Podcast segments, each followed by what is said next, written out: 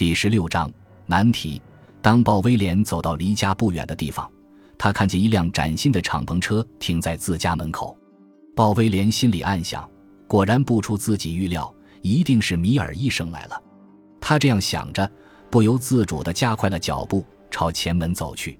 走到前门时，鲍威廉停住了脚步。他环视左右，见四下无人，便从口袋里摸出一把钥匙，插进钥匙孔，轻轻地转动着，门悄无声息地开了。鲍威廉走进屋里，并轻轻地带上了门。屋子里一片寂静，只有屋角的座钟在滴答滴答地走着。鲍威廉蹑手蹑脚地走在厚厚的地毯上，沿着楼梯走向二楼的卧室。他一边小心地踏上每级台阶，一边从口袋里掏出一把手枪。这是一把点二二的手枪，非常小巧。这是他在前一天买的。当走上二楼，轻轻地来到卧室门前时，鲍威廉停住了脚步。他屏住呼吸，稳定了一下情绪，拉开了手枪的保险，然后推开卧室的门。门开了，米尔医生光着双脚站在床边，正在低头扣着白色衬衫的扣子。露丝·鲍威廉夫人正倚靠在坐卧两用的长靠椅上，露丝金色的长发散乱地披在肩上，身上只披着一件滚花边的睡衣。卧室里的双人大床上，被子和床单乱成一团。迎接鲍威廉的是两张目瞪口呆的脸。露丝呆若木鸡地望着自己的丈夫，一旁的米尔医生也如木桩般呆立在原地，一动也不动。房间里一片死静。连地球都仿佛停止转动了，在这一刹那，鲍威廉甚至怀疑自己是不是走错了家门。他觉得自己仿佛是个访客，而不是这一家的户主。威廉·露丝的声音在颤抖。鲍威廉用冷漠的目光回应着妻子的叫喊，手指慢慢的扣动了扳机。一声微弱的枪响回荡在房间里，露丝的身体向前弹起。随即又重重的跌在长椅的靠背上，她的躯体仿佛一下子失去了活力，变得毫无生气，直挺挺的滑落在长椅上。见妻子已经断气，鲍威廉也几乎瘫倒在地，但他强撑着站在门口，他的枪口仍指着已经死去的妻子，眼中的神情无比空洞和茫然。渐渐的，鲍威廉感觉自己身上仿佛又积蓄了一点力量。他觉得地球又开始了正常的运转，小鸟在窗外婉转鸣叫的声音，以及街道上车辆来往的声音又开始传进他的耳朵。你打算也杀死我吗？米尔医生一边继续扣着扣子，一边问道。鲍威廉盯着他的脸，良久才回答说：“不，我不打算杀你。”此时，鲍威廉觉得自己脑海中一片空白，他的心仿佛都被掏空了一般。在他刚刚得知米尔医生与自己太太的私情之后，恨不得亲手将二人杀死。然而，望着被自己射杀的妻子，威廉却觉得一下子懵了，六神无主的他也不知道下一步该怎样做。米尔医生慢条斯理地扣好衬衫，低头看了倒在长椅上的威廉太太一眼。凭借多年的行医经验，他已经可以断定威廉太太已气绝身亡。看来我们俩都要难逃干系了，米尔医生说：“离开这儿。”威廉的声音中恳求多于命令。瞧，米尔医生不慌不忙地坐在床边，一边穿裤子和袜子，一边说：“你做出这样的事，我非常理解。假如换作是我，我也会这样做的。我了解你的太太露丝，我相信你也清楚，否则你不会打死她。可倒霉的是我。”我出现在一个不该出现的地方，鲍威廉的目光中也充满了呆滞和困惑。几分钟之前的那个扣扳机的举动，完全改变了他的生活，改变了他的命运。你这一枪可把咱俩都害惨了，米尔医生叹息着说：“你可能会以谋杀罪被起诉，最后在电椅上结束生命。而我呢，身败名裂。我奋斗多年。”辛辛苦苦创建的诊所，可能因为你这一枪而倒闭破产。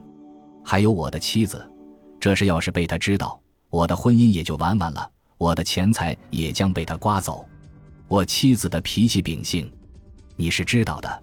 鲍威廉认识米尔太太，她是个精明强干、盛气凌人的女人，人人都怕她三分。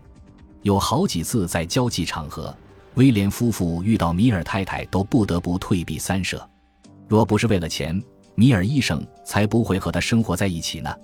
米尔医生已经忍耐了这个米尔太太许多年，他早就迫不及待地想摆脱这只母老虎的束缚，只是他一直在寻找机会。我现在可陷入困境了，米尔医生继续说道。在来这里之前，我告诉诊所的护士小姐，我来为威廉太太出诊，而且我的汽车也停在外面将近一个小时了。这里谁都认识我的汽车，因此，假如警察来调查的时候，我没有不在现场的证明。米尔医生慢吞吞地系好鳄鱼皮鞋，站了起来。鲍威廉看着他，那你有什么好主意？米尔医生微笑着说道：“在这个时候，我们是一根线上的蚂蚱。”我们要互相帮助。我们是否可以重新布置一下现场，让这一切看似是一场不幸的意外？比如伪装成自杀现场。威廉把枪收进口袋，心不在焉地摘下眼镜，用手帕擦拭镜片。你是医生，我想这难不倒你吧？米尔医生仔细观察了一下威廉太太胸部的伤口，皱了皱眉头。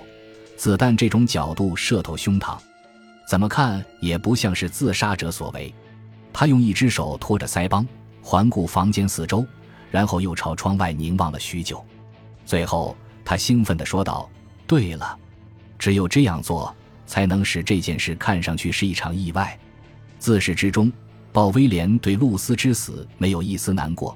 当然，他心里也并不怨恨米尔医生。他威廉太了解自己的妻子露丝了。露丝绝对是那种水性杨花、放荡不羁的女人，即便米尔医生能抵制住她的诱惑，那么现在和鲍威廉站在卧室里的也会另有其人。现在，鲍威廉对妻子的刻骨憎恨已经烟消云散，取而代之的则是一阵强烈的求生欲望。因此，当米尔医生说出上述那番话时，鲍威廉也微微地松了一口气。愿闻其详，威廉说。只有一个办法可以将这一切安排的像是一场突如其来的意外。是的，唯一的办法。米尔医生说，他指了指窗户，瞧，靠在窗边的那根挑窗帘的铁杆，你看见了吗？让我们设想一下，你的太太露丝正打算将窗帘卸下来，她站在凳子上，伸手去卸窗帘，突然失去了重心，连人带凳子都倒了下来。那根铁杆不偏不倚，正好刺穿了她的胸膛。你疯了，鲍威廉问道。子弹怎么办？没关系，我可以将弹头取出来。幸亏我带了医疗包。米尔医生一边说，一边朝屋角地板上的一个黑色医疗包努努嘴。我的外科用工具都在里面，取弹头这种事对我来说不过是个小手术。